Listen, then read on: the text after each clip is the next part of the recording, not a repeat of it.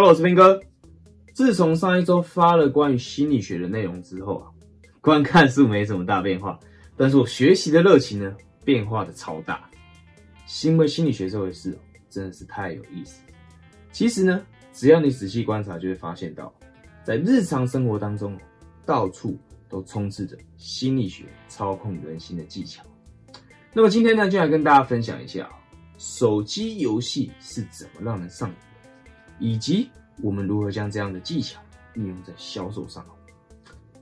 在我们正式开始今天的内容之前，我还是要先做个声明哦。心理学技巧是一把双刃剑，可以用来帮助人，当然也可以用来害人。然而技巧本身呢，并没有好坏之分，完全是看使用的人本身存的是善意还是恶意。所以我的立场是，业务员学心理学技巧。是为了帮助顾客更容易得到他们想要的结果，只有帮助顾客得到他们想要的目标，我们才能得到我们想要的报酬。虽然说会看到我内容的人呢，大多数都是从事销售的朋友。如果你刚好不是业务员的话，这些内容也可以帮助你了解那个让你忍不住一买再买的套路到底是怎么回事哦。那么废话就先讲到这边，我们先进一段片头。你现在收听的是业务员，请开始你的表演，与你分享如何运用演技来让销售这件事情变得更容易。好，讲技巧之前呢，先讲一段我自己的真实经历。我呢一直以来都不太打手游，手机里面基本上只会有两个游戏，一个呢是考验如何划线倒水的游戏，叫做 Happy Glass。另外一个呢，就是小朋友下楼梯哦，这一听就知道是有点年纪的人了。讲这个呢，不是要批评有在玩游戏的人哦，你爱怎么打游戏那是你家的事情。我不是不爱打游戏，而是根据我过去的经验，我只要一找到有兴趣的游戏呢，就会一头栽进去。夸张到什么程度呢？两年前呢，有一款游戏叫做《七大罪：光与暗的交战》。那时候刚上市哦，我为了要抽限定期间推出的隐藏角色，除了吃饭跟上厕所，其他时间都在刷副本，连续三天每天只睡两个小时，什么三千五千钻石礼包基本上都买好买满。后来呢，实在是受不了，工作时间不工作，身体也搞坏掉，才咬着牙把游戏删掉。这个游戏呢，现在还在哦。但是不建议你听完之后跑去玩了，没有这么好玩了。我那时候会这么疯狂，完全是因为被套路了。我也不瞒你说，把游戏删掉之后，大概有个三天到一个礼拜，我为了要不要把游戏下载回来，很煎熬。为什么这样子？有时候啊，我们明明知道这是个套路，却还是会被套路。原因是因为这就是人性。设计游戏环节的设计师呢，每一个都把人心捏得死死的。从我创建角色领到一开始登录礼包的时候，套路就开始。在跟你解析手机游戏是用什么套路让人这么上瘾之前，你必须先知道一个著名的心理学实验。从事这个实验的心理学家后来创造了一门学问，就叫做行为心理学。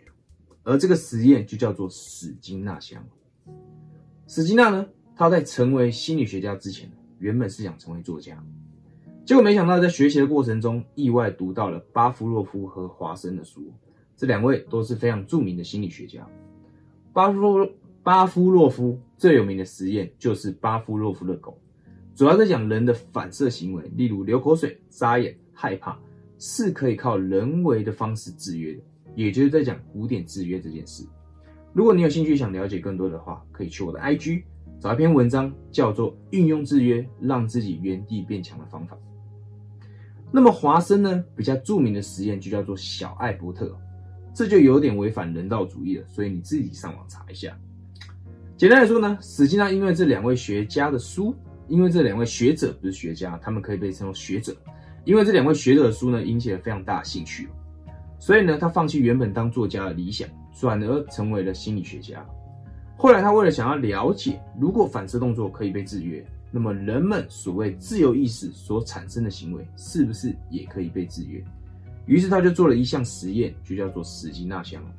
这个实验是这样的：首先，他先设计了两个箱子，箱子里面有控制杆跟投食器，只要正确压到控制杆，就会掉下食物。接着，史金纳就在这两个箱子里面呢，各放入一只老鼠，老鼠在里面就好奇瞎晃嘛，跑来跑去。要是老鼠无意间压到控制杆，就会有食物掉下来。几次以后，他就知道了，只要压杆子。就会有食物，这样就能训练出老鼠压杆子的这个可操控的行为。接着呢，史金纳就觉得很有趣。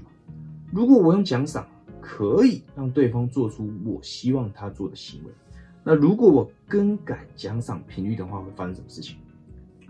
于是他就将原本只要压杆子就会有食物，改成了要压三下才会有奖赏。那一开始老鼠就很懵逼啊。奇怪了，我压了啊，怎么没有食物掉出来？那我再多按一下好了，还是没有出来。那我再多按两下好了，哈哈，出来了吧？我跟你讲啊，我就是那个被上天眷顾的老鼠。于是呢，老鼠就学会了一件事情，那就是重要的事情要讲三遍哦，不是不是是压杆，只要三下才会有食物掉下来。实际上看到动物的行为，因为奖赏频率的改变，也跟着改变，觉得我我的天哪，这真的是太有意思了吧？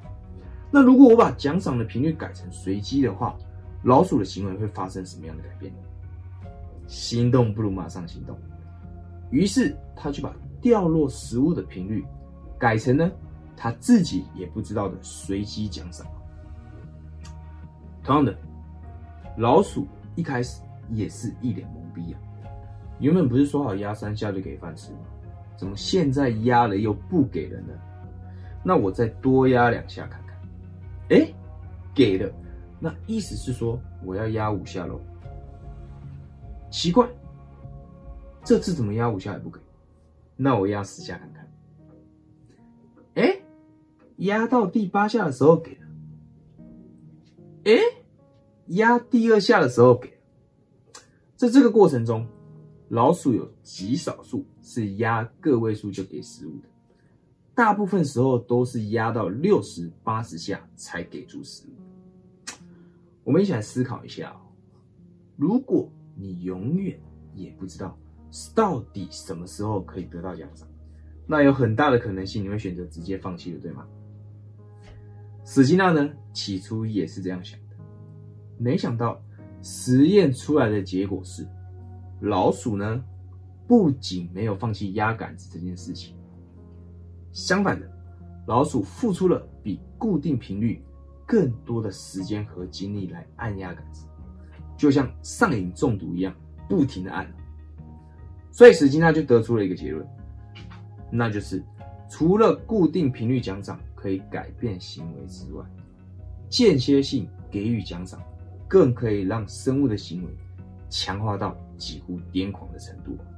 那么讲到这里，我们回头来讲刚才我们聊到的话题：手机游戏呢是用什么套路来让人上瘾？用的就是死机纳箱这个套路。我们一起回想一下，创建角色、登录游戏，就好像老鼠刚进入箱子，马上就迎来了第一个奖赏。您好，亲爱的冒险者。这是您的登录大礼，别忘了，只要连续登录七天，就送您 SSR 超强武器哦。之后，你为了要拿 SSR 的武器，就每天花时间登录。一登录也不是放着挂机哦，而是有一大堆的任务跟奖品可以拿。只要完成七个每日任务，就送五百钻石哦。只要通关到第五十关，就可以开启神器炼成系统。打造专属于你的英雄神物，战力值瞬间加一万点。只要累积三千钻石，就可以参加十连抽，有机会抽出限定英雄 SSR 神吕布哦。只要你一上线，这些套路就会一套一套的接踵而来，并且只要你开始动手解任务、打副本、充装备、抽限定英雄，起初一切都很单纯。但是接下来你就不一定会得到你想要的东西。你如果想要，现在只差三百钻石，不然氪金一下不过分吧？只要氪一百就能氪一千，只要能氪一千，那氪一万就不会太难。更重要的是，你明明知道上线就会有一堆套路在等着你，你却还是离不开这个游戏，因为时间跟金钱都已经投入下去了。现在离开之前的努力，不就白费了吗？所以投入的越多，越是离不开，最终就是所谓的成瘾。游戏是这个道理，感情也是这个道理。及时止损说的很简单哦，但是绝大多数人都做不到。明明抽到 SSR 英雄，对现实社会啥屁蛋帮助都没有，但是还是会觉得很爽。觉得很爽的瞬间呢，就变成了那个压杆子拿到食物的老鼠。所以最好的方法呢，就是像我一样，不要试图抵抗诱惑。人性是极其容易受到影响。为了避免被手机游戏套路，所以我选择的是逃避。我在游戏上面吃过亏，加加减减至少八十万台币跑不掉。只要你仔细观察，生活当中其实到处都是死金大箱。好，讲完了我的故事，我相信你现在应该已经稍微了解到这个套路的威力有多大，而且对我们每一个人都有效。那么最后我们来聊一下，身为业务员，我们如何将这样的技巧运用到销售上。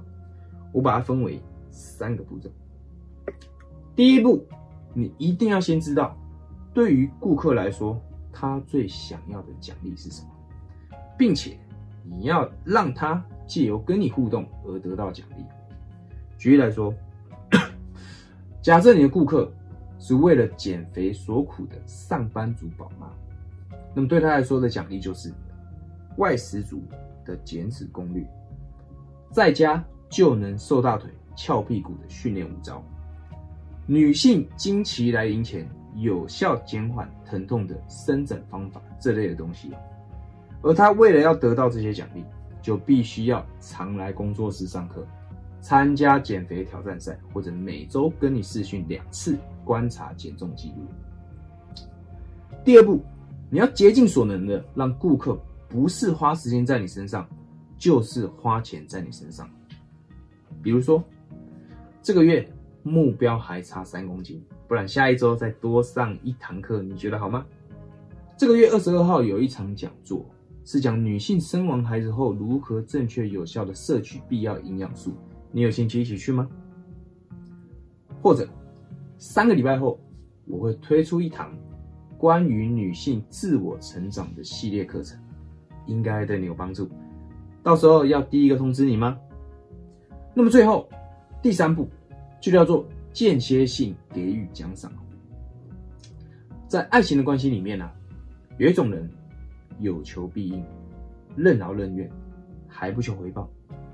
后来世人呢，给这种人取了一个特别的称号，就叫做舔狗。舔狗最终不会得到他想要的另一半，连在婚礼上多喝几杯的资格也不会有。在和顾客相处的关系也是一样。对顾客有求必应的业务，通常最后顾客都会对狼照，因为越是容易得到，就越是不重要；越是得不到，就越是好想要。当顾客对你付出的越多，就越是离不开你。最后，如果这一期内容对你有帮助的话，YouTube 的朋友可以帮我按赞订阅，Podcast 的朋友请给我一个五星好评。万年课长 Ben 哥是一个专门培养懂得卖感觉业务员的频道。如果你想要学习更多进阶的内容，可以点击描述栏的链接，报名我新推出的线上课程 S S F 故事销售方程式。下一期的开课日期就选在三月十四号，每一期保证都会涨价，所以如果你有兴趣的话，趁早报名哦。那我们就下期见吧，拜拜。